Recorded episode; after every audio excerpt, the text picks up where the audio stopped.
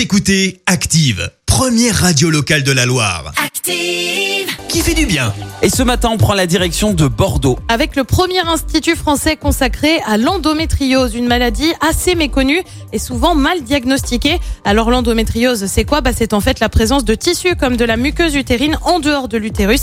Ça se traduit euh, par de fortes douleurs chez certaines femmes et ça peut aller jusqu'à causer une infertilité. Le but de l'institut, c'est donc d'offrir une prise en charge optimale aux femmes qui en souffrent avec un suivi adapté et rapide. Pour info, on estime que cette pathologie touche une femme sur dix dans l'Hexagone. Ça représente à peu près entre 1,5 million et 2,5 millions de personnes. Merci. Vous avez écouté Active Radio, la première radio locale de la Loire. Active.